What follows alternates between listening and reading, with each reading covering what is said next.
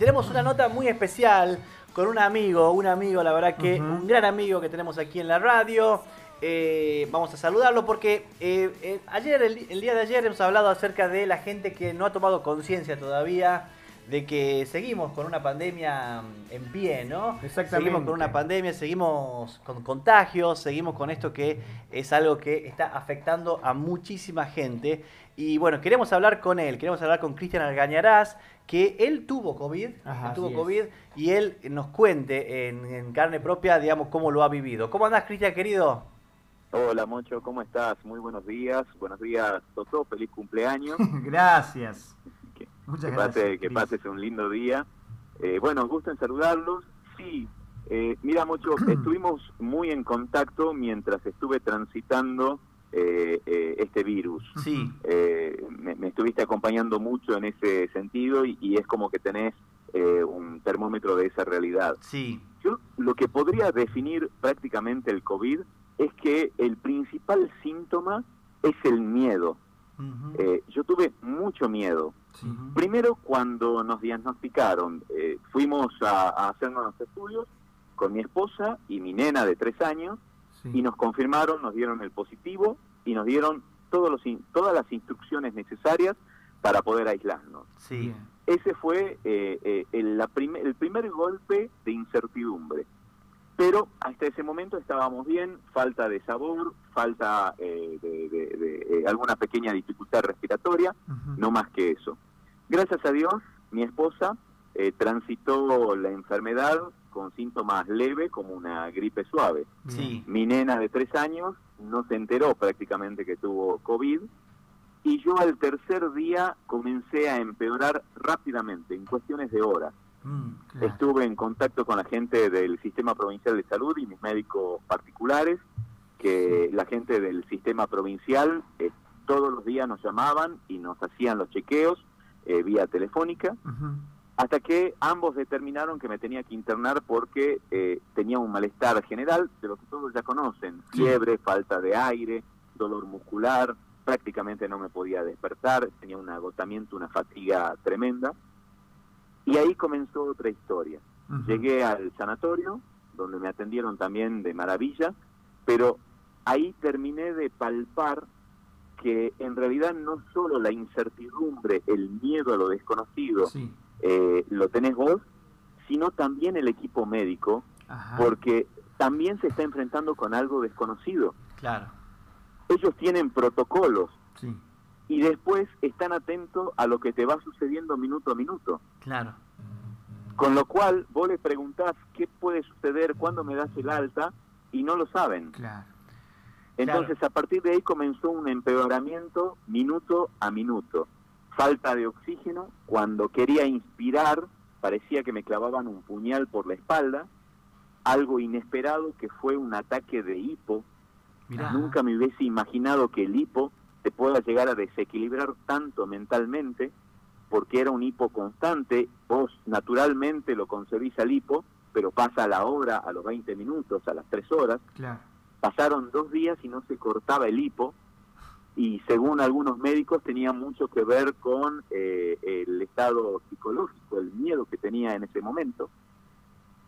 Y después lo que te rodea, Mocho. Sí. Eh, eh, dentro del sanatorio hay gente que muere por COVID. Claro. Estábamos en un sector aislado y, sacaba a alguien de, de, una cama que tenía al lado y se lo llevaban a terapia intensiva. Sí. Cuando te decían que ibas a terapia intensiva, se te venía el mundo encima. Eh, y yo estuve luchando y estuve coqueteando todo el tiempo con la posibilidad de ir a terapia intensiva, porque la falta de oxígeno eh, no, no se puede sostener mucho tiempo. Claro, eh, en ese momento, bueno, otra lucha es contra tu cabeza. Sí. ¿Qué pasa si voy a terapia intensiva? ¿Qué pasa si quedo totalmente incomunicado? Estás completamente solo. Sí y comenzás a ver la lucha también de los médicos que se te ponen al lado y se preocupan, pero tienen un protocolo y más que el protocolo no pueden hacer. Yo mismo le pedía que me pongan plasma y el plasma no está demostrado todavía oficialmente de que ayuda o que ayuda en algunos casos puntuales. Eh, realmente es una, una enfermedad que te cambia la cabeza porque lo primero que tenés que superar es el miedo absoluto a la incertidumbre, a lo que te puede pasar y luego al temor absoluto y a la paralización de que te puedan llevar a terapia intensiva, porque inmediatamente lo relacionás con que te entuban y con que comienza otra historia y otra batalla en la que comenzás perdiendo prácticamente 10 puntos abajo. Una, un relato tremendo. Increíble, ¿no? Eh, Cris, la verdad que queríamos, queríamos tu testimonio. Eh, que cabe destacar que Cristian es una persona activa, sí. es una persona que hace deporte, es una persona que está joven, es una persona joven, joven. Eh, y es una persona que, que así como en dos tres días empeoró él, en dos tres días ya sentía algo diferente y, y, su mujer y su hija, por suerte, no tuvieron lo, mismo, los mismos síntomas. Los mismos síntomas. Exactamente. Eh, esto es una, realmente, Cristian, realmente esto es una lotería. Tal cual. Eh, tal cual porque eh, yo decía, el, el mejor escenario, a ver, quien lo transitó al COVID y pasó como un resfrío, quizás todavía lo siga subestimando. Claro. Pero a mí me sorprende y hasta en algún punto te hace sentir impotente de que realmente, Mocho, pareciera en Tucumán que no existe el COVID. Claro. Eh, y, y, acá ya no podés hablar de las autoridades, porque tenemos que, entonces, ¿qué significa? Que tenemos que poner a un policía al lado del que está haciendo cola y que no tiene barbijo, o que lo tiene en el mentón, o que tiene un barbijo sucio de hace cinco meses y que lo lleva en el bolsillo. Eh, me, me, sorprende la, la falta de conciencia porque esa falta de conciencia es de alguien que o no tiene un familiar o un amigo o un conocido que, falleció. Pero después tenés la otra pata, que son los enfermeros y los médicos. Eh, te, puedo asegurar que entregan todo para mantener con vida a quienes están en una situación complicada por COVID. Y esa persona, ese enfermero, el, el médico, también tiene que luchar contra este factor común que es el miedo. Yo lo defino como que hay que tener una vacuna contra ese miedo una vez que vos lo tenés y estás internado. Mm, Pero no lo transitas de la misma forma cuando estás en la casa, aislado, viendo películas de Netflix y que tenés un simple resfrío. Claro. Saliste de ahí y dijiste, bueno, fue una tontera. Y yo creo que esas son las personas que todavía no terminan de tener una real conciencia. Es así. Eh, Cris, te quería hacer una consulta, porque creo que también esto es fundamental que el oyente sepa. Eh, en el momento que vos estabas con esa lucha de que ibas a terapia o no, ¿cómo manejaste tu cabeza? Porque hay que estar eh, en esa situación de esa desesperación, de esa incertidumbre, si pasás, si no pasás, y sobre todo porque uno es consciente eh, de que cuando uno va a terapia, la cosa no viene bien. ¿Cómo manejaste tu cabeza con eso? Mira, eh, es una lucha con tu propia cabeza, porque con el, con el agregado de que yo estaba en terapia, mi esposa estaba aislada con una nena de tres años en casa y mi cabeza funcionaba llamándola todo el tiempo a mi esposa preguntándole cómo estaba. Porque yo me imaginaba que si ella también se complicaba, ¿qué hacíamos con una nena con COVID con tres años? Eh, alguien tenía que enfrentar esa situación, contagiarse y cuidarla. Eh, entonces, esa era mi primera lucha, el temor. El segundo temor era la falta de comunicación si yo pasaba a intensiva, eh, me iba a quedar completamente incomunicado. Por protocolo, los médicos, en este caso del sanatorio, hablaban dos veces a, los familiares que vos dejabas en una lista durante el día y le pasaban eh, el, parte, médico de cómo venía la evolución. Pero el miedo es que estás completamente solo y además te aferras tanto al celular que pasa a ser una fuente de inspiración y de esperanza el celular, porque estás todo el tiempo, es tu única vía de contacto con el exterior. Eh, y esa es otra lucha que tenés en tu cabeza. Y después el miedo de exagerar, porque yo todo el tiempo tenía miedo de que exageraba. Exageraba en el sentido de que pensaba, si yo iba a terapia intensiva, no sé, el, el temor era que no salías de ahí. Pero por otra parte decía, quizás soy ridículo. ¿qué hago? Eh, eh, ¿Qué hago con mis cosas laborales, mm. con todo mi plano profesional? Eh, y si me incomunico, mm.